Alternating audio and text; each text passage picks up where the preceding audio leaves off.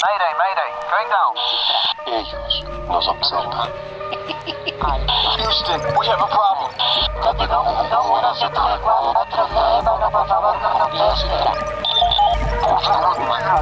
Archivos Enigma, Honduras.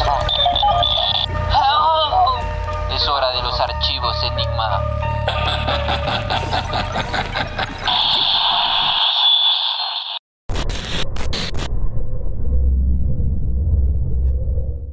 Hola amigos, bienvenidos una vez más aquí Archivos Enigma, este espacio enigmático lleno de conspiraciones, aliens, chupacabras y muchas cosas más. Como sabrán, hemos estado en los backrooms reuniendo mucha información de otras dimensiones, hablando con los grises que nos dieran información sobre la temporada que vamos a estar escuchando durante estos meses. Eh, bastantes episodios llenos de temas ufológicos, de ovnis, casos y mucha información al respecto. Y para eso trajimos en nuestro primer episodio de la temporada OVNI de aquí Archivos Enigma, trajimos a nuestro queridísimo amigo Juan, un fiel seguidor de Archivos Enigma que está muy al pendiente de los temas enigmáticos que hay afuera y además tiene mucho que contar. Y nos va a estar acompañando para contar esta historia del caso Roswell. ¿Cómo estás, Juan? Y bienvenido.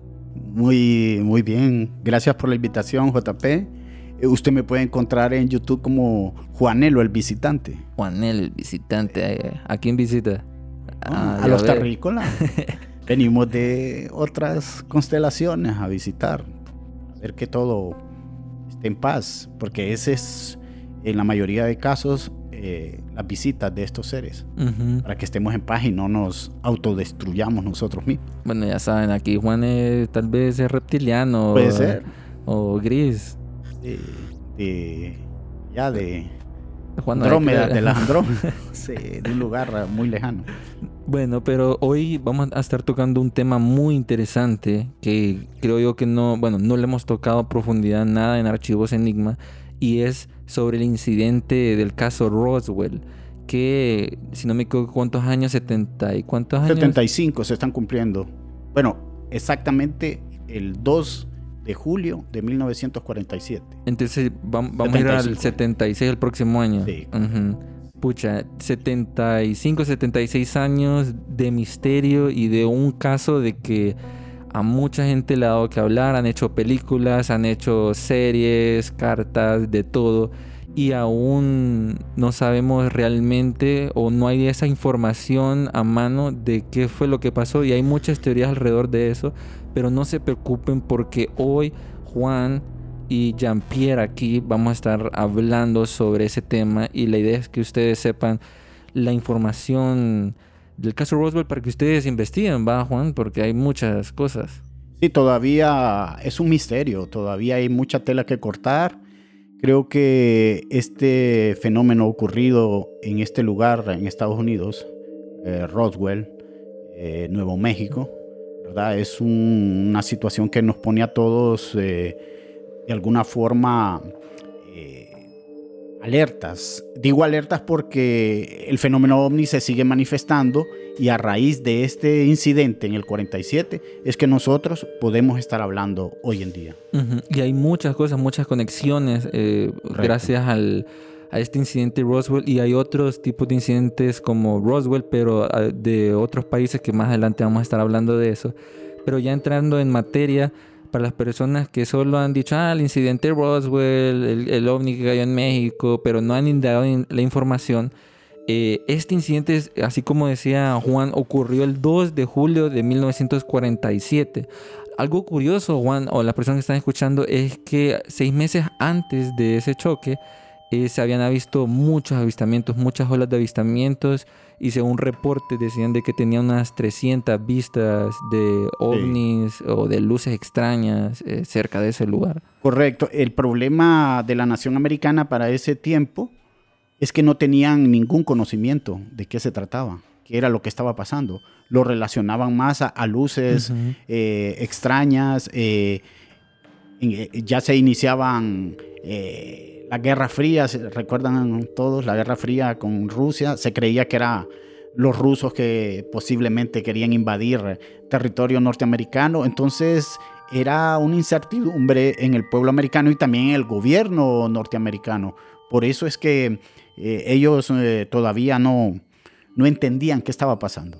Sí, y, y- y- y- y vemos también como el de Los Ángeles, un montón de cosas que disparaban, el incidente de Los Ángeles. Sí, la batalla de Los Ángeles, Exacto. famosa batalla de Los Ángeles que eh, dispararon al cielo abierto y no pudieron darle a nada porque No, no las sabía. cosas que estaban ahí no eran luces.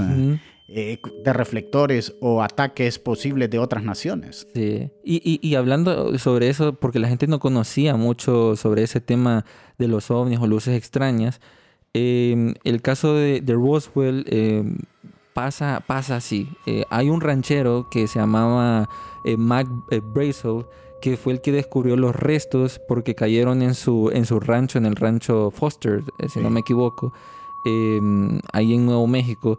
Y eh, mencionan, eh, según los datos que, que se conoce, que él los encontró el 4 de julio del 47. Sí. Y después, en días después, como el 7 de julio, se lo comunicó al sheriff George Wilcox eh, sobre el incidente. Eh, ¿Qué pasó después? Eh, me da risa porque es como una línea de comunicación que se va a dar hasta que empiezan las cosas extrañas, ¿verdad?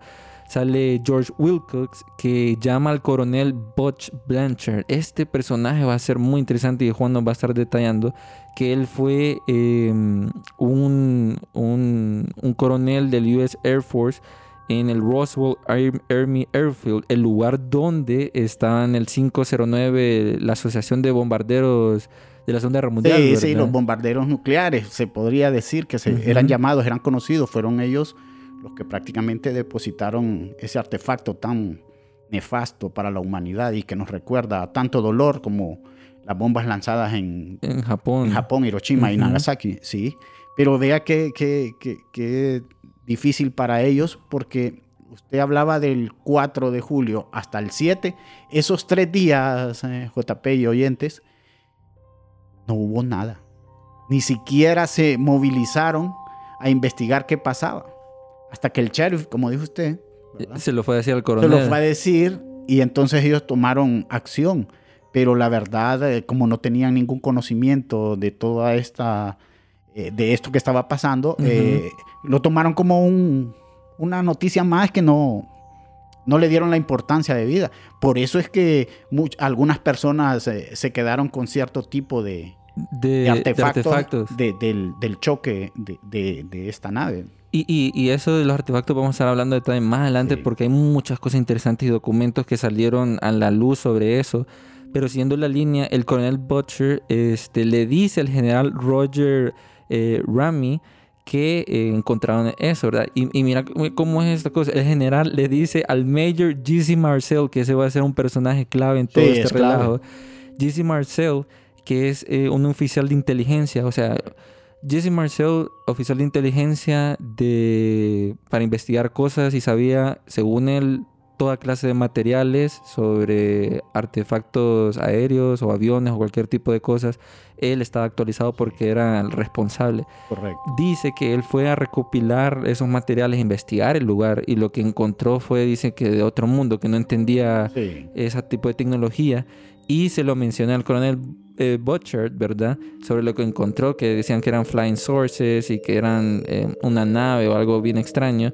Y el coronel Butcher eh, le, le dice al lieutenant Walter Holt eh, sobre lo que encontraron. Y aquí es donde viene lo controversial o las dos teorías Sí. que, que aparecen, ¿verdad? Que sale Walter Holt, que él era un director de información pública, algo por el estilo, y manda una nota de prensa diciendo al, al Daily Record eh, de Roswell, ¿verdad? El, periódico, el periódico, sí, Roswell. que habían encontrado o, o creían haber encontrado un flying source o una nave.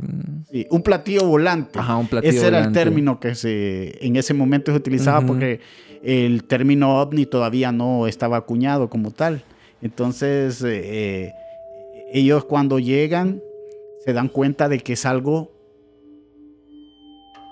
fuera de este mundo, por así decirlo, algo que no era natural. Ujú. Eh, encontraron eh, restos eh, elementos que no pertenecían a este mundo, a este planeta. Eh, se llevaron una sorpresa, pero eh, me imagino yo en ese momento Ah, tiene el Eh, 47 que... grande, Ajá. sí, una cosa... ¿Qué rayos es esto? Sí, ¿qué, qué, qué- fue lo que se estrelló acá? Porque eh, ese, ese momento, ¿verdad? Ellos eh, no se les avisó nada, no sabían nada. Es como que a usted, a mí nos manden a Y no cubrir qué una noticia sin decirnos qué es lo que va a pasar ahí y con lo que se encuentran es algo sorprendente. Ni ellos mismos sabían qué era lo que estaban haciendo. Y dentro de unas teorías de que decían de que porque no sabían o sí sabían, era de que decían que era un misil, pero uno se puede Correcto. pensar cómo van a saber que... ¿Cómo van a Sí. perder un misil? Sí, eh, o algo por el eh, estilo. JP, en ese momento eh, se hablaba del proyecto que usted lo mencionó, el proyecto Mogul, que era... Extra cámara, ya, ya está. Sí, saltando, está saltando. No, no, le digo Ajá. que es que ellos estaban eh, Metidos en ese rollo. metidos en ese rollo y era algo ultra secreto, algo que nadie sabía. Entonces cuando descubren esto y eh, se encuentran con estos restos, dicen, y este muchos no proyecto, sabían. exacto, este proyecto, ¿qué significa? ¿Qué es lo que estamos haciendo? ¿O qué nos, qué nos pusieron a hacer? Porque no tenían ninguna idea, ¿verdad? Más de lo que se les había dicho, que era un proyecto ultra secreto, que era algo relacionado con la atmósfera, eh, micrófonos por ahí, tal vez, ¿verdad? espionaje, Ajá. pero no tenían un conocimiento y cuando eh, van a este lugar y se dan cuenta de que lo que hay ahí no tienen no cómo explicarlo. Y ahí empieza la conexión después de lo que lanzaron en el periódico, porque se retractan Correcto. al día siguiente, que todo el mundo dice, porque se van a retractar de que dijeron de que habían encontrado uno- una, un flying sources o una- un platillo volador. Y es que ahí entra lo del proyecto Mogul, pero hay una persona clave para cambiar toda esa historia, eh, que fue el general Roger Ramsey Sí. eh, o Rami, que él dijo puntualmente y que fue con un meteorólogo, eh, dijo, yo quiero ir a ese lugar a investigar, tráigame esas cosas a mi fuerte de, de Fort eh, Worth, en Texas, para inspeccionarlo. Y ahí donde sacan ese informe que dicen de que fue una, ¿cómo se dice? Eh, globo un, un globo aerostático, sí, climático, que medía la temperatura, pero también eh, llevaba instalados micrófonos porque este proyecto que mencionamos, ultra Globo de secreto, observación. ¿sí? así. Eh, era para espiar supuestamente lanzamientos mm, y sonidos de, de misiles rusos, porque era una gran desconfianza que se tenía en estas dos naciones. A través de los años nos fuimos dando cuenta de que era más mm, desconfianza que otra cosa, ¿verdad? Y eh, era un, un proyecto de espionaje, que no lo querían Lanzar. ¿verdad? lanzar, no lo querían mencionar los norteamericanos, pero que a raíz de este suceso eh, se reveló que antes prefieren decir que era algo ultra secreto que decir que eran ovnis o que era una nave extraterrestre. Pero ahí está el, el tema, cuando hacen ese cambio, cuando el general hace ese cambio y le dice al general, eh, a Marcel, ¿verdad? Que se retracte, pasa algo curioso de que eh, se tienen que tomar esa foto famosa que Venga, vemos. esa foto es, es como la famosa foto de la autopsia o el video, eh, foto de Billy Mayer, que, que tomó lo- las fotos de las mejores fotos en la historia de ovnis. Es famosísima esa foto porque él sale ahí Con, lo- con los objetos, ¿verdad? con los objetos, con papel aluminio, como ese que le envuelven a uno la comida. Sí, para querernos vender eh, que era eso. que era algo terrestre, algo hecho por el hombre. Ujú, por- el- porque el, el- el reporte que salió después de haberlo cambiado dice, no, es que fue un globo de observación climático que teníamos. Y, y uno se pone a pensar, ¿cómo Marcel, experto en objetos tecnológicos, pudo no identificar que era un, un objeto aerostático con cosas como tiras de goma, papel aluminio, cartón, Claro. varillas de madera? O sea, fue- hasta alguien... Fue obligado Sí. en algún momento por una autoridad mayor a posar y a decir que lo que estaba ahí en ese momento eran cosas hechas en una base, ¿verdad? O cosas terrestres, pues, cosas que usted, yo, eh, con preparación las podemos hacer. Y, y de ahí es donde viene eso que mencionaba sobre el proyecto Mogul, Correcto. ¿verdad? Que eh, está muy conectado a eso porque sale después de que mencionan que sí había un, un como un encubrimiento por ese tipo de proyectos que andaban espiando y que era un globo aerostático así gigante que tenía un sensor y micrófonos con lo que estabas mencionando. Correcto, ¿verdad? porque, porque eh, todos sabemos que en el 47, dos años después de, de terminada la Segunda Guerra, ¿verdad? Eh, los norteamericanos, eh, cuando se dividen, por ejemplo, y digo se dividen en capitalistas y marxistas, o el comunismo y el socialismo, este, ellos estaban atemorizados por el poder que tenía, por ejemplo, la Unión Soviética en ese tiempo, ¿verdad? La Unión Soviética.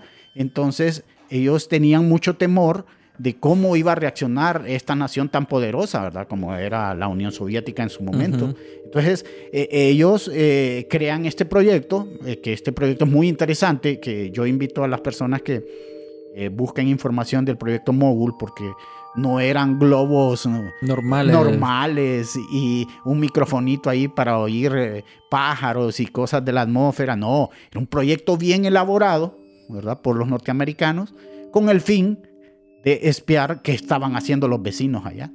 Fíjate, aquí tengo unos eh, detalles técnicos de lo que era el proyecto MOL. Ah, correcto. Y lo muy interesante es que este tecnología de espionaje que tenía Estados Unidos, este decía de que eh, iban hasta la troposfera y, la, y hasta la estratosfera em, para buscar, porque era solo sonidos, ¿verdad? Sí, sí, sí. Entonces, según la teoría que ellos tenían, era que si ellos podían como sentir cuando había una bomba bajo agua, ¿verdad? Este, las ondas eh, Sí. y saber que había un, un maremoto o un- una explosión, lo podían hacer en el aire también. De ahí nace esa idea de crear ese tipo de proyecto ultra secreto. Sí, era más eh, con el sonido.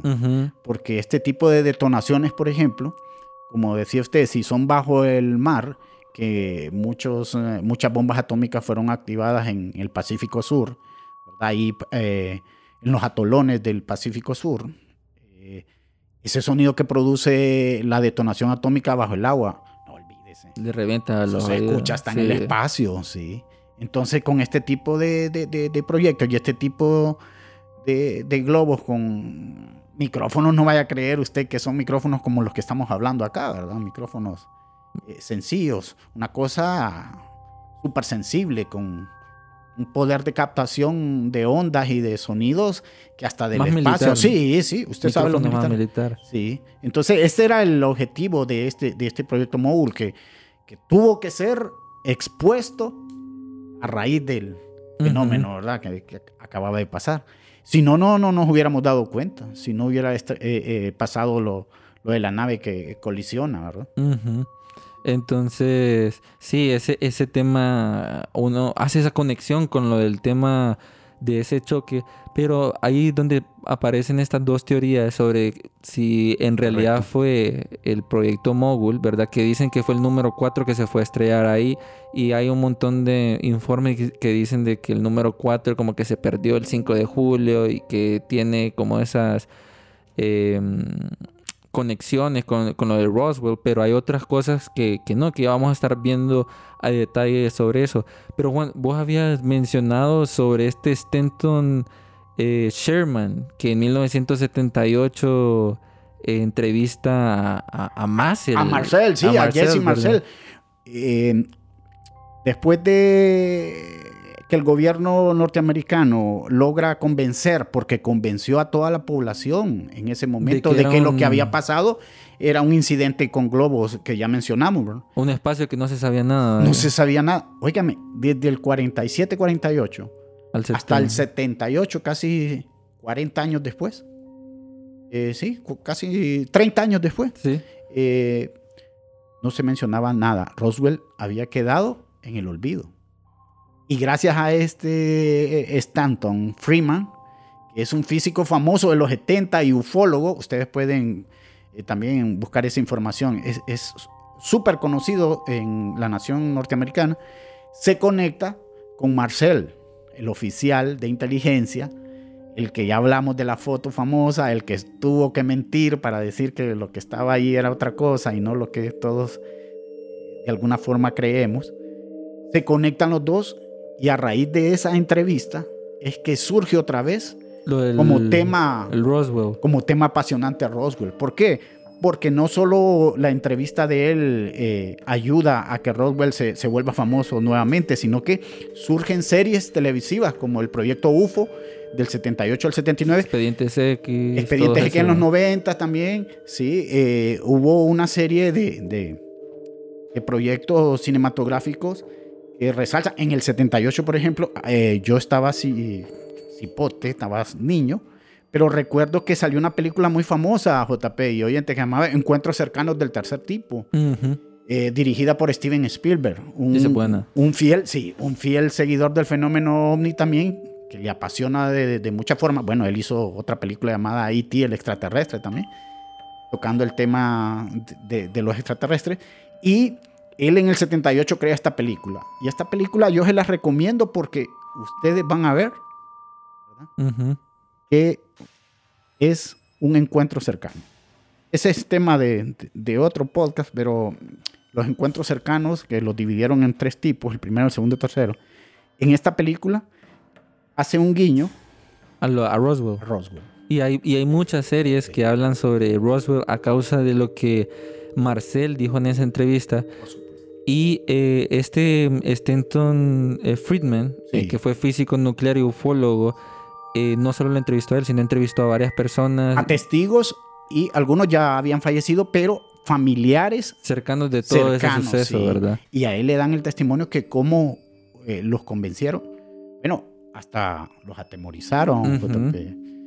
Realmente esa es la estrategia que usan muchas veces los norteamericanos. Que los tienen que callar, los de Sí, la los- CIA, sí, para que ya no digan nada porque Sí. nos perjudicas y todo eso. Exacto. Entonces, pero ellos, eh, muchos ya en el hecho de su muerte, cuando usted ya no tiene mucho que, Dicen la verdad. verdad, dicen la verdad. Sí, hasta el mismo Marcel, él se retracta y dice que lo que encontraron ahí era fuera de este mundo. Y, y, y, y para añadir sobre lo que mencionabas, Marcel, eh, hay dos frases de Marcel que a mí me dejaron pensando mucho sobre lo que Sí. él decía. Y era de que cuando Stanton eh, Friedman lo entrevista, dice que él aún cree después de tanto tiempo que eso era, no era un globo eh, Correcto, observatorio sí, de sí. climático como habían dicho del proyecto Mogul. Y él eh, también empieza a explicar de que él es experto y, en, en todo eso, físico nuclear, que no iba a confundirse con, con palos de madera y otra vaina así. Ah, Y menciona algo muy interesante. Dice que él miró un metal, o sea, encontró un metal tan ligero, o sea, tan ligero que parecía eh, más fino que el papel aluminio que encontramos, o el, el- el papelito eso del, del cigarro, Sí, ¿verdad? sí. Eh, eh, más fino que eso. Y era sumamente fuerte, o sea, que le pegaban con un martillo y no se doblaba. correcto. Entonces él quedaba como, esto no, ¿qué es esto, verdad? O sea, Sí. ¿qué rayos es esto? Y eh, también menciona una frase que eh, él sigue creyendo de que eh, todo fue un encubrimiento de parte del gobierno porque eh, le mencionan que si cree que fue algo fuera de este mundo, dice, él menciona de que en ese tiempo cuando el general este man Rami él le dice de que tiene que tomarse la foto y todo eso, él lo que optó fue decir de que mejor se callaba la boca Sí, sí.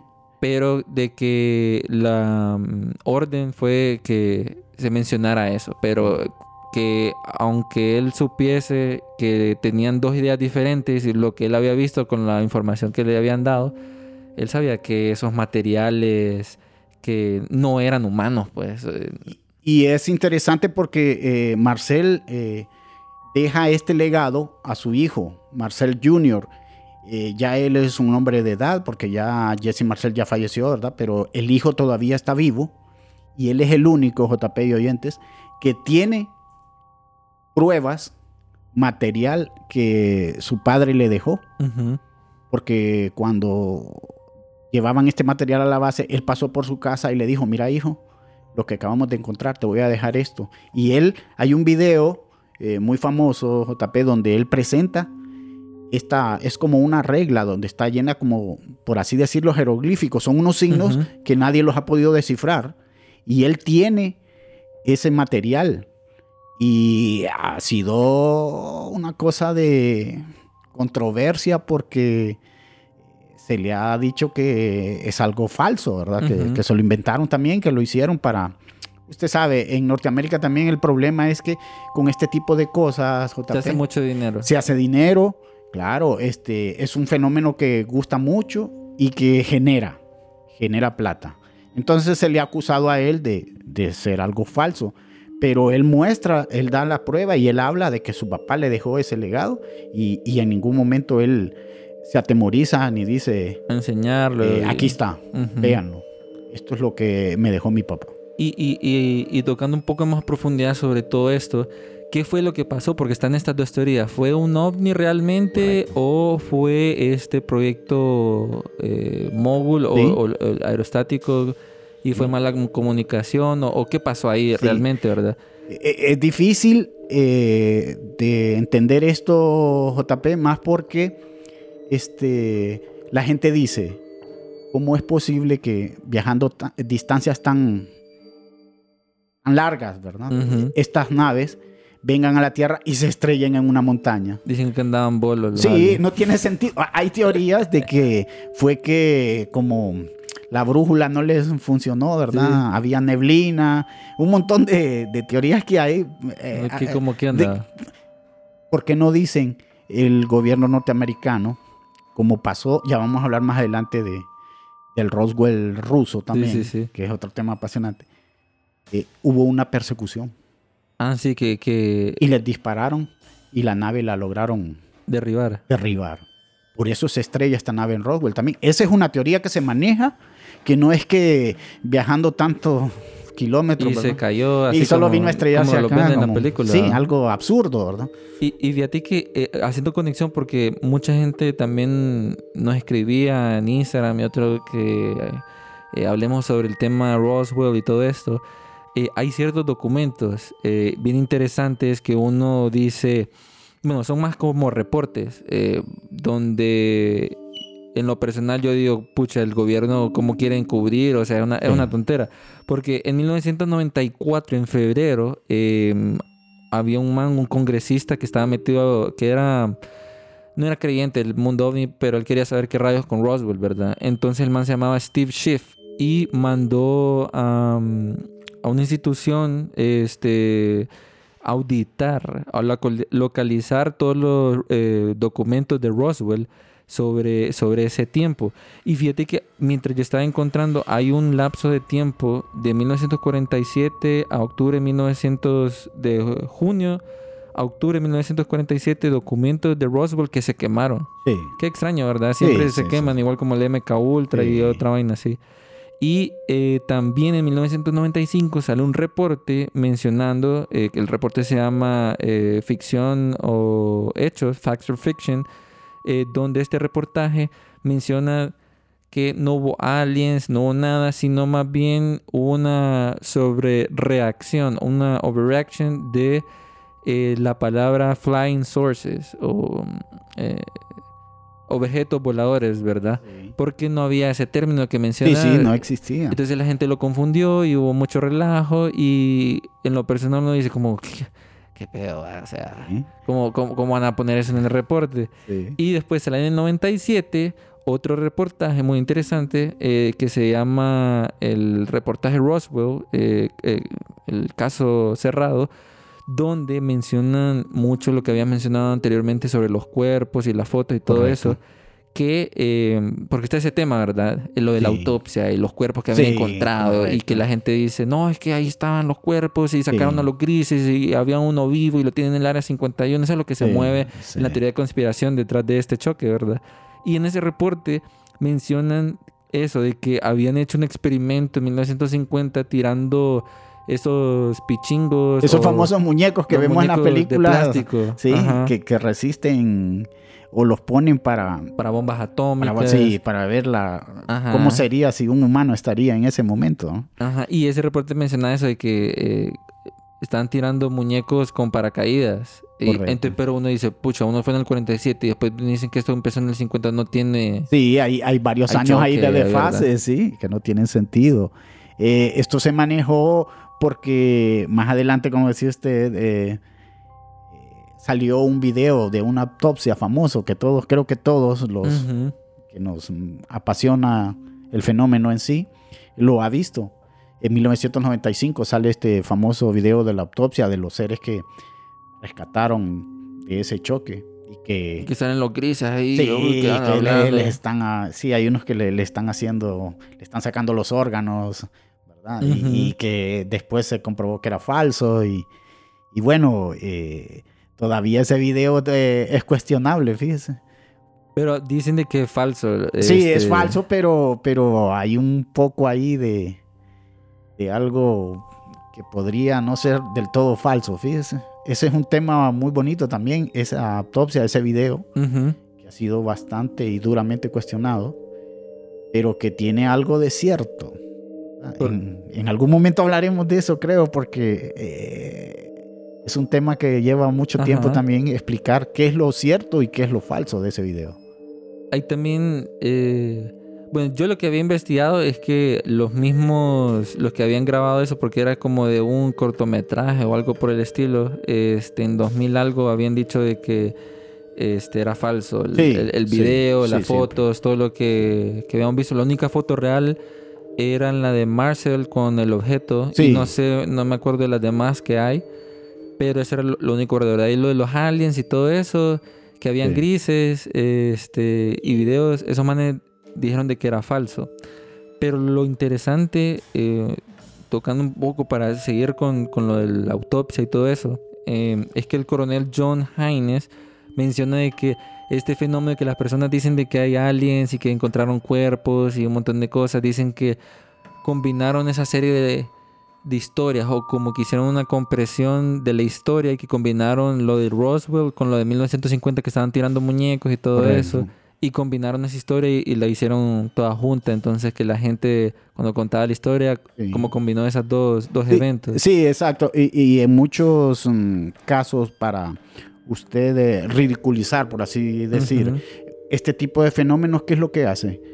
Muestra una grabación o algo eh, absurdamente ridículo muchas veces, ¿verdad? Para, para que usted como, como público, como eh, vidente, como oyente, eh, no lo crea. Entonces ellos están incorporando este tipo de cosas, JP, para que usted cuando vea ese video se ve tan chafa, dice uno, y perdón por la expresión, ¿verdad? Pero así dice uno muchas veces un video falso.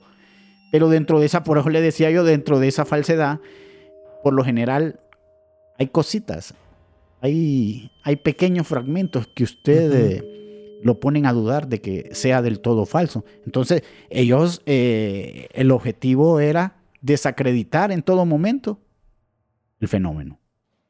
Y se inventaron fotografías, llámenlo así, videos, testimonios, que después usted se da cuenta que esos testimonios cambian, ¿verdad? Y dicen otra cosa ya con el tiempo, cuando ya no hay presión, cuando a usted ya no, cuando no lo están no le eh, queda mucho tiempo de vida, por así Sí. decirlo. Y, y, y, y algo interesante era que mencionaban eso de que, eh, por ejemplo, em, lo de los testimonios. Por ejemplo, Sí. en la teoría de que dicen de que son ovnis, que fue una nave Sí. espacial y que fue encubierto del gobierno, eh, se menciona que dentro de la investigación que tuvo Thomas Carey y Donald Smith, que son dos eh, reconocidos investigadores detrás de eso, porque hay varios, mencionan que hubo 600 testigos que mencionaban cosas muy similares. La, la mayoría mencionaban cosas muy similares sobre el choque y que habían visto seres eh, no menor de 3 metros, sí, chiquitos, ¿verdad? Sí. Y los muñecos que estaban tirando, los de plástico que decían eso, lo- el documento medían 6 feet, ¿verdad? Correcto. Y estos eran 3 feet. Y em, cuando, cuando, cuando empieza toda esta investigación y, y- y lo del tema del gobierno, mucha gente, y entrando eso, lo de los testimonios, porque empezaron a investigar, estos dos empezaron a investigar sobre eh, qué es lo que pasó con todas estas personas y por qué dicen que fueron ovnis y por qué encubrieron esto, salen estos datos muy interesantes que, eh, que yo no sabía en lo personal. Por ejemplo, al Mac Brazel, el man que encontró eh, este choque y que fue el, el- el precursor de todo, el que, el, el que lo encontró. Él cambia su historia. Él, él- él cambia su historia de qué fue lo que había encontrado y que, que lo que le había dicho el oficial. Pero vecinos mencionan de que después de eso, los días, él ya tenía un pick-up nuevo, este, tenía dinero, este, ropa nueva y que después él se, se fue a, Vivir a otra parte. a otra parte, Sí, a la no Mayodo, creo que si no me, si no me equivoco. Sí. Y esto es algo curioso también, ¿verdad? Que aquel man Butchart, el que hablábamos, que estaba en el centro de inteligencia o el que mm, estaba en ese, el, el 509, Sí, en el escuadrón, sí. dicen que se va de ahí, como que lo sacan, después de haber dicho de que eran ovnis. Y después sale un reporte diciendo eh, el coronel Joel Barley de que era un encubrimiento para que fueran a limpiar el lugar, Por ¿verdad? supuesto. Lo desaparecieron porque dijo la verdad. Eso, eso es lo que yo Claro. pienso yo. Es que cuando usted habla algunas cosas que no debe, Adiós, Afuca Peluca le no dice. lo vuelven a ver. Y de gracias a Dios de que si sigue con vida, ah, es, es- Como- es como un milagro. Bob Lazar, que lo vamos a estar hablando en otro episodio. Por supuesto, una víctima, para mí una víctima del sistema, ¿verdad? Eh, norteamericano, del gobierno norteamericano. Eh, esto surge, JP, antes de, de seguir, eh, porque en el, yo le he contado a usted eh, que en el 53 otro ovni se estrelló en Arizona, un lugar que se llama Kigman, Arizona en 1953. Usted puede buscar datos de, de ese evento y no los va a encontrar. Porque ese sí, a raíz de lo de Roswell, fue herméticamente, oiga bien, herméticamente sellado. Lo sellaron para que nadie pudiera ni siquiera dudar, como Ujú. estamos hablando de Roswell. E- e- ese caso de, de- de- de Arizona, en que se estrelló este ovni eh, en el 53, solo seis años después del incidente, nadie le puede dar así como datos específicos. Porque el gobierno ahí sí actuó de una forma Ya sabía que onda. hermética. Sí, porque ya Ujú. tenían el, el caso anterior y lo clasificaron y hoy en día es difícil conseguir información de ese, de ese evento también. Vam- Vamos a buscar información Sí. sobre eso porque ese no me lo conocía. Y lo curioso de todo esto es que eh, hay reportajes so- o documentos eh, actualmente, porque ahorita estamos viendo la oleada de ovnis Sí, y todo lo que está pasando. Había una investigación, eh, un investigador Greenwald, si no me equivoco, o, mm, que le pedía a Estados Unidos que desclasificara documentos o que le enviara documentos. En ese el, el tratado de libre, eh, de free Sí, de Que tiene la CIA, sí, ¿verdad? sí. entonces él, él, eh, me acuerdo bien que empezó a pedir documentos de la CIA que estuvieran relacionados con ingeniería inversa de eh, recopilación de mm, material de choques de objetos no identificados. Y por respuesta dijeron que sí tenían. Entonces en ese documento, ahorita no lo tengo, tengo que investigar exactamente qué es lo que dice, pero lo que me acuerdo que él mencionaba era de que había encontrado materiales como por ejemplo eh, un vidrio em, E- ese, ese vidrio, vidrio metálico usted, o algo así. sí, que, que solo con él se pueden ver las naves. No sé si Ajá, ese... sí, eh, exacto. hay videos en YouTube muy, muy, muy famosos de ese fragmento de que usted lo pone al cielo y ve a través de él y mira otra cosa. y se ve, la- sí, se ve otra cosa. Ujú. Entonces m- se ha especulado mucho de eso. Y en ese documento de la CIA, él mencionaba que sí han hecho ingeniería inversa, que han encontrado este, materiales de esos choques y que lo han utilizado para investigaciones y otra cosa y que lo han convertido. Y ahí mencionan como eh, triángulos negros con, con textura eh, diferente y empiezan a explicarlos. Tengo Sí. que encontrarlo. Pero esto me hace recordar mucho con lo que pasó con Roswell. ¿Por qué? Y porque yo digo de que sí fue un choque y no fue más eh, eh, eso, lo que decían que eran como un aire. Porque eh, salían varios, dentro de la investigación de estos manes, salía información de pilotos y mucha gente que mencionaban algo muy interesante. Se lo voy a estar leyendo eh, que dice, ¿cómo, ¿qué es lo que dice aquí? Dice, el sargento Earl eh, Fulford este, menciona que cuando encontró ese elemento, ¿verdad? El, cuando lo trajeron a, a ese lugar donde eh, enviaron todos los materiales del, del choque, ¿verdad? Él menciona que yo levanté, este, lo levanté, dice, pero en tu mano lo podés hacer pelota y cuando lo dejabas original eh, volvía a su forma original. O sea, le estaba mencionando sobre un metal, un metal, el mismo que había visto eh, Marcel, si no Marcel, me equivoco. ajá. sí, sí, Marcel. Era un metal muy fuerte, ¿verdad? Muy fuerte, muy fuerte y delgado. Flexible, pero muy fuerte. Ajá, y que cuando él lo tenía en su mano, eh, lo podía hacer pelota. Y cuando lo dejaba, volvía a su estado original. Y después, esto lo mencionaban o le, de- le pusieron el nombre como eh, metal con memoria. A mí, porque no tenían una explicación Sí. para tal, tal cosa. Y entonces, eh, eso que encontraron, eh, decían que era un metal con memoria.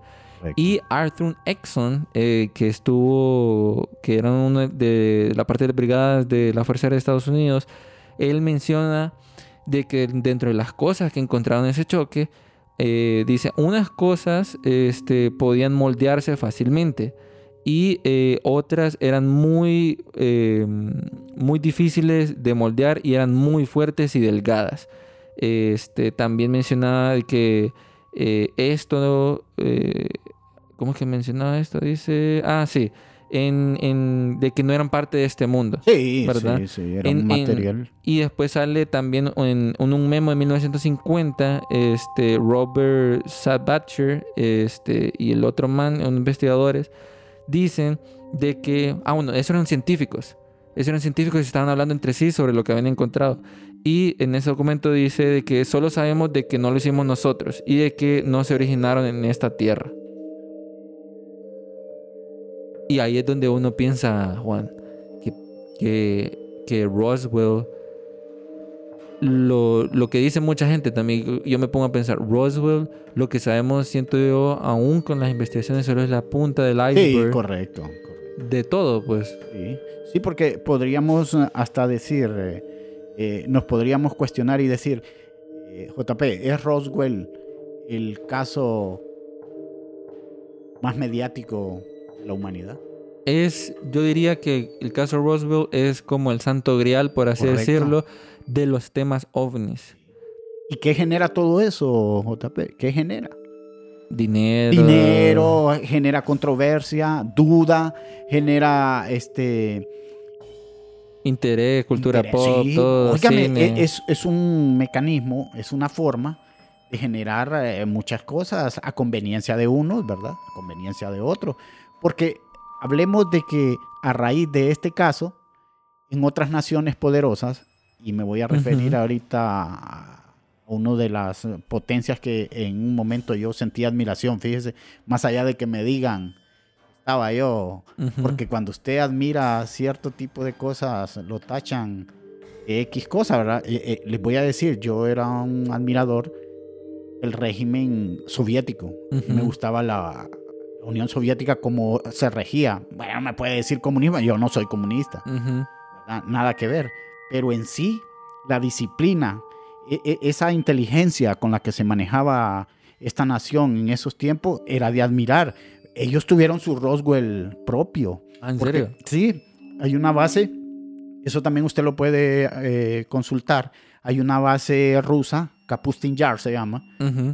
Eh, es similar, es el Roswell, el Roswell ruso. Eh, su base tiene forma de pentágono, como una imitación del pentágono Sí, sí, sí. norteamericano, aunque ellos dicen que es un símbolo para atraer extraterrestres y vida, sí, vida de otros planetas. Eh, Por eso es la forma de esa base. Y esa base es subterránea. Y ellos también eh, tuvieron su Roswell, solo que ellos, eh, cuando logran detectar una nave en espacio aéreo ruso, eh, un avión, un- eh, los rusos tienen ese famoso avión que es maravilloso, un avión letal llamado MiG. Ujú. Hay cualquier cantidad de MiG 29, MiG 30, no sé qué, la numeración que le ponen. Lo persigue, lo derriba, pero ellos sí logran Capturarlos con vida. capturar con vidas a uno de los tripulantes, porque eran varios tripulantes también, y logran rescatar la nave. La nave destruye al MiG porque, eh, según testigos, eh, eh, este artefacto disparó un rayo Con la KGB estaba Sí, metido. sí. Ajá. y logra derribar el avión, el avión derriba la nave, la nave la, la recuperan, Y vea qué interesante, porque los rusos a raíz de eso Empiezan a ir. son los pioneros en ir al espacio. No, no, la historia nos dice que Rusia Fue el primero. fue el primero en llegar. El primer cosmonauta, Yuri Gagarin, es ruso. Eh, el primer animal en el espacio, Laika, famosa perra, que la mandaron en, en un- una nave. Ellos le dicen el- los Sputnik, Sí, sí, son sí. unos artefactos que mandaban al Como espacio. los de Vegeta y todo eso. Sí, unas cositas, unas cápsulas pequeñas. Los rusos se adelantan a raíz de este Roswell, cosa que los norteamericanos no pudieron hacer hasta más adelante. ¿verdad? Que ya más adelante nos damos cuenta que ellos se adelantan nuevamente a Rusia y ponen el primer hombre en la luna, supuestamente, ¿verdad? Que todavía yo tengo mis dudas de... Sí, dicen de que el primer, lo, que cuando los estadounidenses llegaron a, a la luna, eh, ya había una bandera rusa. Correcto. Yo siempre he creído que los rusos fueron los primeros, pero no se maneja este tipo de información. Esta información es más que ultra secreta, es ya no apta para menores. Entonces, digo menores no de edad, ¿verdad? Sino menores de pensamiento.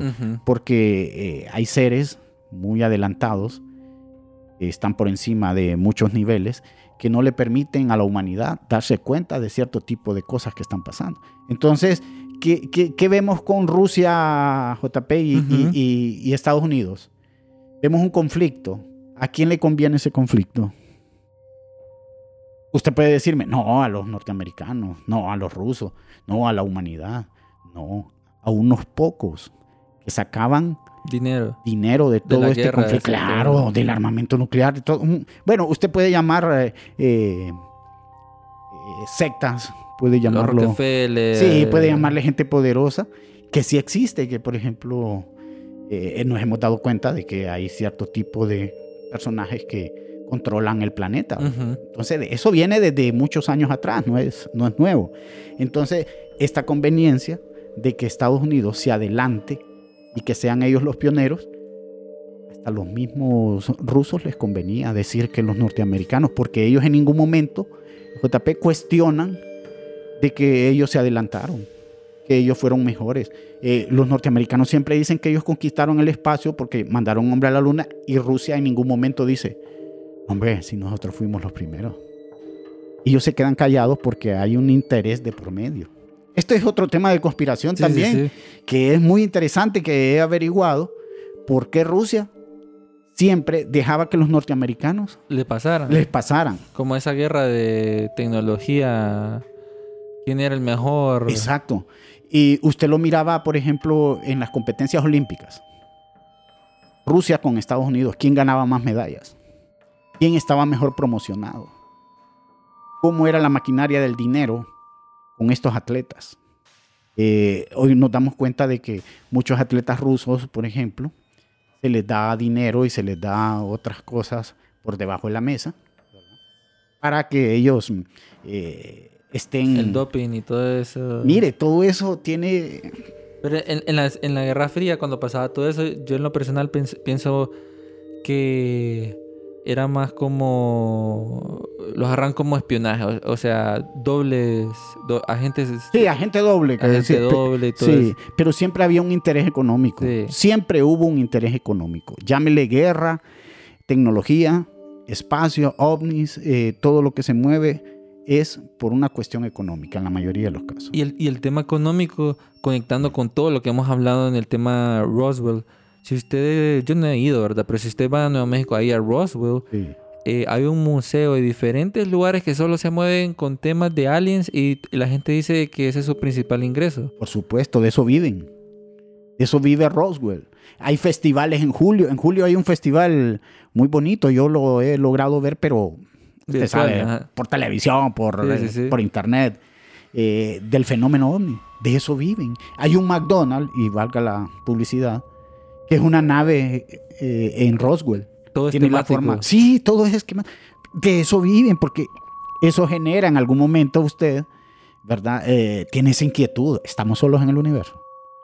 Somos los únicos. Y empiezan con... Y empieza usted a cuestionarse y, y a meterse esas ideas y le dicen, venga acá, Roswell. Compruebe usted si hay extraterrestres o no. ¿Verdad? Que ahí usted no va a encontrar nada ya. En Roswell solo va a encontrar figuras de eh, grises, eh, verdes, reptilianos, eh, negocios en forma de naves, pero usted no va a encontrar nada ya ahí. Porque ahí ya no, ya no va a pasar nada. Ya no pasa nada en Roswell. Y, Pasó, pero ya, y ya. solo una vez. Exacto. Ahí ya no hay nada. Y- Entonces ve usted el interés. Y lo curioso también que en esa zona, este, cerca de esa zona, este, además de Roswell, ha pasado, este, la- bueno, está el área 51. Correcto, está en Nevada, está también Arizona, que es el- el- el- lo que le conté de la otra nave que también cayó en Arizona. El, Eh, tema de, de- de Bob Lazar, este, ahí dicen que hay túneles. que conectan ciudades completas, por ejemplo Las Vegas, que está a 135 kilómetros de- de- del área 51, que hay una conexión por ahí. Y hay, un mo- hay un montón de otros temas bien interesantes alrededor Sí. del tema ovni. Pero, eh, Juan, creo yo que lo último que ha estado pasando en, en cuanto al tema ovni relacionado con, con Roswell es lo que ha sacado el Pentágono, lo que hemos hablado en, en programas anteriores sobre estos videos o lo que ha dicho el Pentágono con sus documentos que dicen o ellos confirman lo que una vez negaron Claro. que era no sabemos qué son esos videos de 2003, no sabemos este Llega un momento que la la, presión es tanta de la humanidad también por saber este tipo de cosas. Pero usted recuerda el famoso proyecto Libro Azul. En el proyecto Libro Azul El encontraron, sí, el, el Blue Book, más de 12.600 casos relacionados con ovnis, con avistamientos. Y de esos 12.700 no tienen ninguna explicación, o sea, no pueden explicarlo. Eso es como el 6% de todos los Sí, casos, sí. Imagínese de esos 700, ¿cuántos han desclasificado? y de hecho este hace poco dijeron eh, lo último que sacó la CIA es de que tienen 400 avistamientos más y dentro de esos 400 avistamientos más investigaciones hay una- un gran porcentaje que no entienden o no es tecnología humana. ¿Y, y qué, lo- ¿Y qué nos dan a nosotros de información? Lo que ellos quieren. Sí. Es algo bien limitado. Por ejemplo, la, la estación espacial ahorita, en, esto, en estos meses anteriores, en abril, mayo, ha estado el cilindro. ¿Ha oído hablar del cilindro? Una nave en forma de cilindro que ha estado en el espacio más de tres meses. En, en el mismo lugar y que la foto de la estación espacial siempre sale atrás, siempre sale ahí al fondo. Ujú. El gobierno norteamericano no ha dicho nada, ni se ha pronunciado, no les interesa. Eh, eh, la gente les cuestiona, les hace preguntas, los medios, eh, hay gente muy interesada, ufólogos, no les importa. Es lo que ellos quieren darle a usted. Y cuando logran desclasificar algunos, mm, algunos informes, JP, es Ujú. lo que ellos quieren.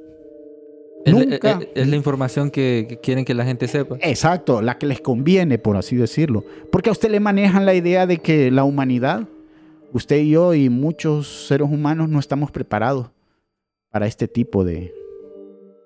De, de, Encuentro. de encuentros. Sí. Y, y- y lo curioso es que también, por ejemplo, ahora ya no se llaman UFOs. Ajá, hasta el nombre le han cambiado. ya. Ahora, ahora se llaman UAPs. Sí. Eh, Y, y la vez pasada estaba viendo a este eh, Greenwald y no me acuerdo, no sé si Greenwald, pero no me acuerdo ahorita eh, el investigador y mencionaba de que es una táctica para distraer o cortar las líneas de investigación y, y que solo cambian la- los nombres pero eran la misma cosa. Correcto. Y que ese es un tema que vamos a tocar como Blaster, que lo que hacían cuando llegaban a un tope de un proyecto, lo dejaban 15 años y volvían y le Correcto. cambiaban el nombre. Esa es una estrategia de ellos. Es- eso es como para desviar la atención, como dicen acá. Ujú. A usted le ponen un partido de la selección cuando mañana le van a aumentar a, al- a la canasta básica, a los productos, ¿verdad? Son distractores. Y, y de ahí hablábamos, extra micrófono, JP, que de ahí viene de, de los globos sonda. Eso que a usted le dicen. Es un globo sonda el que están mandando Para allá. Un distractor, exacto, para distraerlo a usted mientras se está maquinando otra cosa por otro lado. Eso, eso, lo- eso es muy común en los gobiernos, no solo los norteamericanos, en, en nuestras naciones latinoamericanas se utiliza ese recurso para la población tenerla. Eh, le voy a dar este dato rapidito. En el 78, cuando Argentina, en el Mundial de Fútbol del 78, Argentina queda campeón. Eh, la gente enloquece por el fútbol en Argentina, es una pasión. Yo estuve en Argentina eh, muchos días allá y es una pasión el fútbol. Y cuando se estaba realizando la final de- del 78, que Argentina le gana a Holanda, no sé qué, eh, eh, el, el- el golpista el, el militar famoso en Argentina que tenía el poder, ejecutaba a más de 400 personas y nadie se dio cuenta. Es- son unos datos que, ¿Qué onda ahí? que es una cosa terrible, que siempre se ha manejado así mientras usted está ya dormido, porque ese es el, El. Sí, exactamente. Para confundir lo que mire, Claro. miren para allá mientras nosotros hacemos otra Claro, cosa. para tenerlo a usted dormido, borregos, ovejas, llámelo como quiera, ¿verdad? Y usted no tenga voz ni voto. Entonces ellos hacen ese tipo de cosas. Vea qué terrible, ¿verdad? A, mí me da pesar porque eh, la, gente que, con la que yo convivía allá en ese país me hablaba solo de eso. Me hablaba de eso, de cómo han sufrido y cómo siguen sufriendo con los gobiernos. pero Igual nosotros acá con el país, hay unas cosas que todavía nos hacen sufrir. Pero más allá de eso, eh, Rockwell está conectado, como decía usted, con el Área 51. Y creo que es vital hablar del Área 51, aunque sea un poquito, porque en el 47 en Roswell no existía el Área 51 como todos creen. El Área 51 es hecha, por así decirlo, a mediados o a principios de los 50. Para ser preciso, en el 52 crean el Área, el área 51. Y después se, se empieza a expandir, eh, que me acuerdo bien cuando estaba investigando el Bob Lazar, Sí. que se empieza a expandir porque empiezan como las miradas con al área 51. Claro. ¿Y sabe por qué eh, eh, el Área 51 toma esa notoriedad en esos años? Porque ahí es donde se hacían este tipo de pruebas nucleares y aparte de eso, es Había donde construyen... Sí, y es donde construyen eh, este tipo de aviones que ahora los vemos, el famoso F-117, el ala negra, uno que parece OVNI, el un negro. ovni, sí, un negro, que es bien famoso ese, ese avión. Y el famoso U-2, otros aviones, el Blackbeard, el, el espía del aire, Sí, uno sí, que, sí. que en la película de Tom Cruise, una, una que se llama Maverick, que, que hace poco estuvo en los cines, sale ese tipo de aviones y se ve una base en el desierto, ¿verdad? Que todos la relacionan con el Área 51, que ahí estuvo eh, eh, haciendo esas pruebas. Mire, mire qué cosa, todo está conectado, todo hay una conexión. Entonces el Área 51 toma notoriedad, aparte de que ahí llevaban todo lo que... Todos los choques para hacer siempre ingeniería inversa. Exacto. Lo que querían en ese momento los norteamericanos Es era tecnología. tecnología. Y hay unas teorías, JP, que se maneja y que muchos seres humanos fueron canjeados por tecnología. Ah, esa es una teoría, Es una teoría bien, sí, bi- bien terrible. que mencionan de que Estados Unidos, ¿por qué, por qué Estados Unidos es el único país donde hay más abducciones que contactos? Exacto. Entonces sale la teoría de conspiración de algunos ufológicos que dicen de que Estados Unidos hizo un pacto con los Correcto. grises, Correcto. con esta raza de los grises, que es artificial, eh, creada por otra raza este, para hacer sus mandados, pero el cambio fue dan- danos tecnología y a cambio ustedes pueden experimentar con los seres humanos a su placer. Claro, mucho se habla de, de- de- de que estos seres, mm, el cuerpo humano lo, Lo modifican. lo modifican o lo estudian o el ADN, ¿verdad? Que eso viene desde hace siglos, ¿verdad? Que fue modificado el ADN. Pero también, JP, en- dentro de estas teorías, es que servimos de alimento a este tipo de seres. Llámelos reptilianos, Ujú. llámelos grises, llámelos ah, como usted quiera. Eh, hay cualquier cantidad de, de razas extraterrestres también conocidas. Entonces, mucha gente, eh, eh, Estados Unidos también, este dato no sé si usted lo sabe, es el país en todo el mundo donde desaparece más gente. Sí, y, y no solo con ovnis, y sino No. también en montañas, que lo vimos con el. Missing 411, con Mount Shasta y otros lugares. Correcto. El sistema de cuevas, eh, si ustedes buscan ese mapa, el sistema de cuevas es súper rarísimo. Rarísimo. Sale el pie grande, hay un montón de Sí, criaturas bien sí. extrañas. Siento yo también en, en parte de que eh, por parte de ese pacto hay ciertas zonas dentro del mundo que son más sensibles para que seres de otro planeta vayan y hagan o visiten esos lugares. claro. Porque no es más, las- no, no son ciudades que van, sino No. son como lugares más como en la naturaleza, Y muy aislados, sí. Lugares que no hay tanta... concentración de personas. Correcto. Eh, en el mismo Amazonas, acá en, en Sudamérica, que se han encontrado criaturas que no tienen explicación. explicación, ni saben qué, a qué género pertenecen, a qué corriente, llámelo Bien encontrando nuevas especies también. ¿va? especie, sí, llámelo a especie, qué especie pertenecen.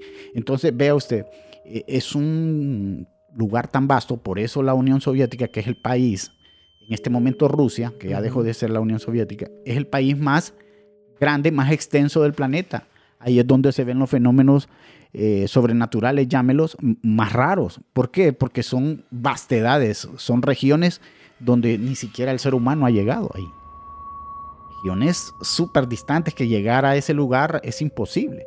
Entonces ahí es donde, bueno, tenemos el caso, usted me comentaba, el caso de Tunguska. En, En Rusia. En, en Rusia, en Siberia, un- una región completamente aislada de la humanidad, que muy poca gente ha podido llegar a ese lugar. Y ahí ocurrió un fenómeno, ¿verdad? Que muchos conocemos y que si usted no lo conoce también es invitado a que lo, Que fue, lo fue- averigüe. que el, el- el de Tunguska fue una más como una explosión, Una explosión que que- ocurrió este en, bueno, en esa zona y que fue una explosión como una bomba atómica pero en el aire, algo por Correcto, por- que por muchos han dicho que no se trataba de ningún meteorito ni ese tipo de cosas, sino que otra nave también que explotó en el que aire. explotó ahí.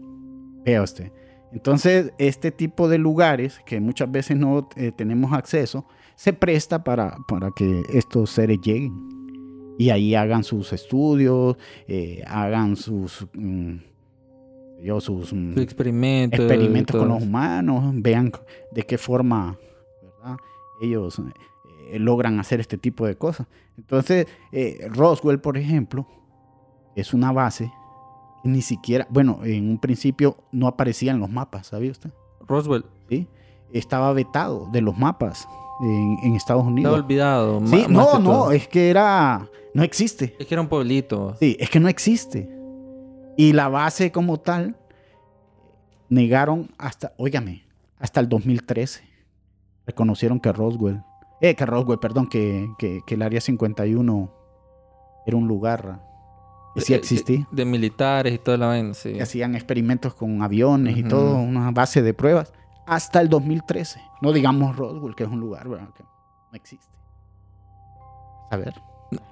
Creo que las personas que nos están escuchando, si ustedes han ido a Nuevo México, bueno, a ese lugar Roswell, Sí. sería interesante que eh, nos mandaran comentarios a, a Instagram o al canal de Telegram eh, sobre cómo es ahí, porque yo solo he visto videos, fotos, Sí, es cómo es, cómo zona es la vida, cómo es la vida ahí, ¿verdad?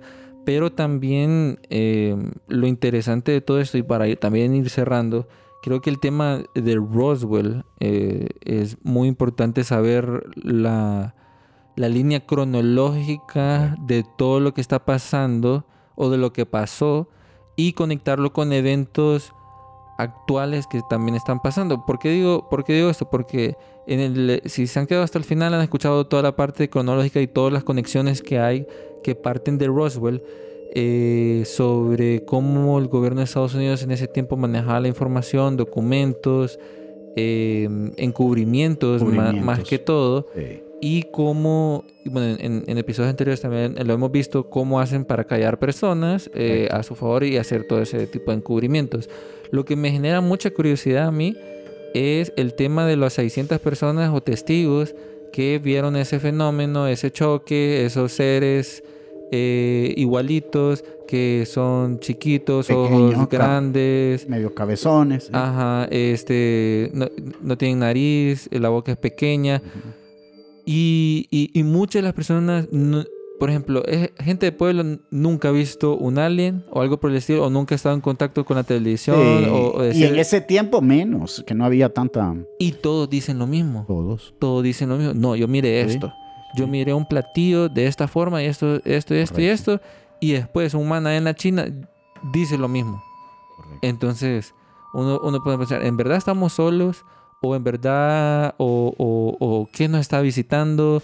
O, ¿O será más bien como tecnología muy avanzada de nosotros del futuro que no estamos viendo o sea, nosotros? No sé, hay muchas preguntas por responder Y, y hay que poner atención también, Juan, lo que lo último que está sacando la CIA, la Sí, NASA, que ahora sí. tiene un- una división clasificada, bueno, no clasificada, especial para la investigación de fenómeno ovni. Ahora el fenómeno ovni es tan importante, es como una prioridad para ellos. Y a los oyentes, pues yo solo les digo, ustedes tienen la última palabra. Tienen que investigar. Ustedes si quieren saber más de estos temas, y si les apasiona, eh, investiguen, porque hay un hilo eh, muy interesante y todo termina o repercute con la guerra que está pasando entre Ucrania y Rusia. Miren esos videos que salen ovnis. Bueno, vea usted. Y todo, eh, esta investigación, si ustedes la hacen así de forma eh, intensiva, los va a llevar hasta esa guerra. Mire qué interesante. Usted dirá, ¿cómo? Bueno, investiguelo. Yo se lo aseguro que de Roswell usted llega a Ucrania en el 2022. Y usted es libre de creer lo que más lee. Si hay seres o no, Sí. ¿verdad? Porque mucha gente piensa que solo estamos nosotros y que lo demás no existe. Sí. Se respeta eso, ¿verdad? Claro, Pero por supuesto. hay mucha evidencia Sí. que ahora está saliendo y, y- y es muy importante. la gente que ha visto eso no es tonta, pues. Claro, es muy importante que usted, aunque tenga sus creencias, eh, abra un poco la mente. Porque muchas veces somos eh, seres, eh, por ejemplo, religiosos. Le voy a poner el caso de religión. Y en la religión se dice que Dios nos hizo a imagen y semejanza de Él, de que nos parecemos. Y entonces, ¿cómo es que estos seres que no son a imagen y semejanza nuestra están? Eh, gente que los relaciona con, Con cosas, demonios. demonios, cosas negativas, cosas del maligno que dice que es para confundir a la humanidad. Pero más allá de eso, usted tiene que expandir su mente y darle cabida a otro tipo de cosas. Sí, como por ejemplo, eh, que no lo tocamos muy eh, mucho, Bob Lazar, que él, él estuvo en el Área 51, él fue testigo de algunas cosas y fue desacreditado. eh, ese- no existen archivos de él.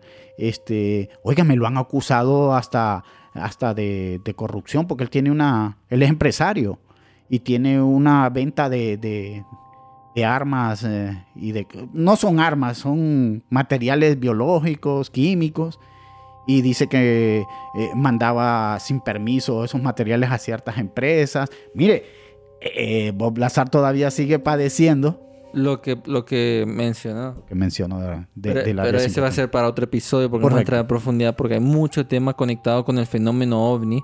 Correcto. Y, y- y bueno, si ustedes quieren abrir más su mente, nosotros les vamos a dejar un post, les vamos a dejar el material de lo que hemos investigado para que ustedes puedan ver eh, en las notas del show eh, las fotos que hemos encontrado eh, y otras cosas para que miren sobre este tema del, del gran fenómeno eh, o el incidente Roswell, que, que hay muchos más interesantes afuera, diría yo, pero este es como el más Sí, popular. este es el pionero, este el es el que dio, este es el que dio, Que de el, día del ovni es el- ese mismo día, correcto, este, sí. cuando pasa todo esto. Pero bueno, amigos, eh, espero que les haya gustado este episodio lleno de mucha información. Si creen que hemos obviado algo, mándenos para poder compartirlo y que la demás gente sepa alguna investigación que ustedes han hecho sobre el tema Roswell. Y Juan, te, este, te agradecemos bastante por haber aportado este tema porque sabemos que, que hiciste una buena investigación y bastante para, para compartirnos con todos nosotros. Sí, eh, muchas gracias por la invitación, JP. La verdad es que este tipo de acontecimientos, de fenómenos que ocurren, siempre me han llamado la atención desde muy pequeño. Yo fui este, seguidor del fenómeno desde mi infancia. Eh, fui a lugares donde supuestamente acá en el país, ¿verdad? Hacen contactos. sin contactos. Estuve cerca, estuve con personas también que les apasiona este fenómeno y no, pues eh, a la orden siempre. eh, podemos mm, eh, tener eh, una conversación más amplia también eh, con los amigos, de partir ahí algo que se nos haya quedado también, ¿verdad? Y que nos aportan ese conocimiento, porque acá en el país, eh, JP, antes de finalizar, hay mucha gente que ha sido contactada que usted no lo crea, y de mucha gente que ha tenido avistamientos también. Porque uno cree que en países como el nuestro No pasa. no pasan porque es un país tan pobre, dicen que no tiene ninguna trascendencia. Sí la tiene. Sí la tiene. Honduras es un país ubicado estratégicamente, geográficamente. Y por ahí hay otra historia también de, de Honduras, ¿verdad? Entonces, eh, no crean que porque no tenemos los recursos de otras naciones es que ellos no, No están interesados. no están interesados. Muy interesados también y podemos hablar de este tipo de cosas. también. Bueno, ahí le escucharon al, al gran Juan. Este, mencionanos el canal de YouTube que tienes que había dicho al inicio para que la gente pueda seguir y ver el contenido que has estado subiendo. Sí, la verdad es que a raíz de viajes a otros países, eh, porque yo siempre recomiendo también a la gente que viaje cuando pueda, ¿verdad? Eso le despeja la mente y le abre a usted otros conocimientos. eh, fue que eh, me atreví a subir videos eh, eh, relacionados al fenómeno, pero en un principio era más la cuestión del fútbol, porque en el país el fútbol es una pasión, entonces yo subía videos de estadios, lugares de Oh. Sudamérica donde estuve, ¿verdad? Uruguay, Colombia, Ecuador, bueno, varios países. Y eh, eh, me quedé con ese, esa pica, como dicen. Y empecé a, a producir. Eh, hablamos de fenómenos paranormales también. Hablamos de... Tienes un mix de contenido. Es un mix. No vayan Sí. a creer ustedes que van a encontrar exclusivamente solo X tema, fenómeno, por ejemplo. Fenómeno no, de todo. ¿Y cómo te encontramos? Eh, Juanelo el visitante. Juanelo el visitante en Sí, YouTube. En YouTube. Bueno. Solo en YouTube nada más. Bueno, amigos, ahí lo tienen. Muchas gracias por la invitación, JP. La verdad que la he pasado bien y la orden siempre. Bueno, esperamos tenerte en próximos, próximos episodios para que eh, sigamos conversando. Porque aquí Juan, desde que lo conocí, es un alguien que se dice que come demasiados libros y tiene mucha información interesante. Y ustedes saben que aquí en Archivos Enigma hay espacio para hablar de diferentes temas muy interesantes. Entonces, eh, espero que les haya gustado este episodio, amigos enigmáticos. Y recuerden seguirnos en nuestras redes sociales como Archivos Enigma en Instagram, Facebook, TikTok. eh, también pueden encontrar diferentes posts en nuestra página web como archivosenigma.com y recordarles que eh, este 15 de octubre eh, son los Latin Podcast Awards. Entonces, a las 7 de la noche, hora Honduras, vamos a tener una transmisión con todo el equipo en nuestro canal de Discord para ver eh, estos premios y a ver si ganamos algún premio en los Latin Podcast Awards. Eh, también estén atentos a todas nuestras redes sociales porque esta temporada solo va a ser de ovnis, historias de fenómenos ovnis, extraterrestres, todo lo relacionado a temas eh, ufológicos. Entonces estén pendientes de toda la información y si tienen historias, compártanla y nos vemos a la próxima. Chao, cambio y fuera. Diseño de portada por Iván Pérez. Editado por Gerson García. Narración y producción por Jean-Pierre Cruz.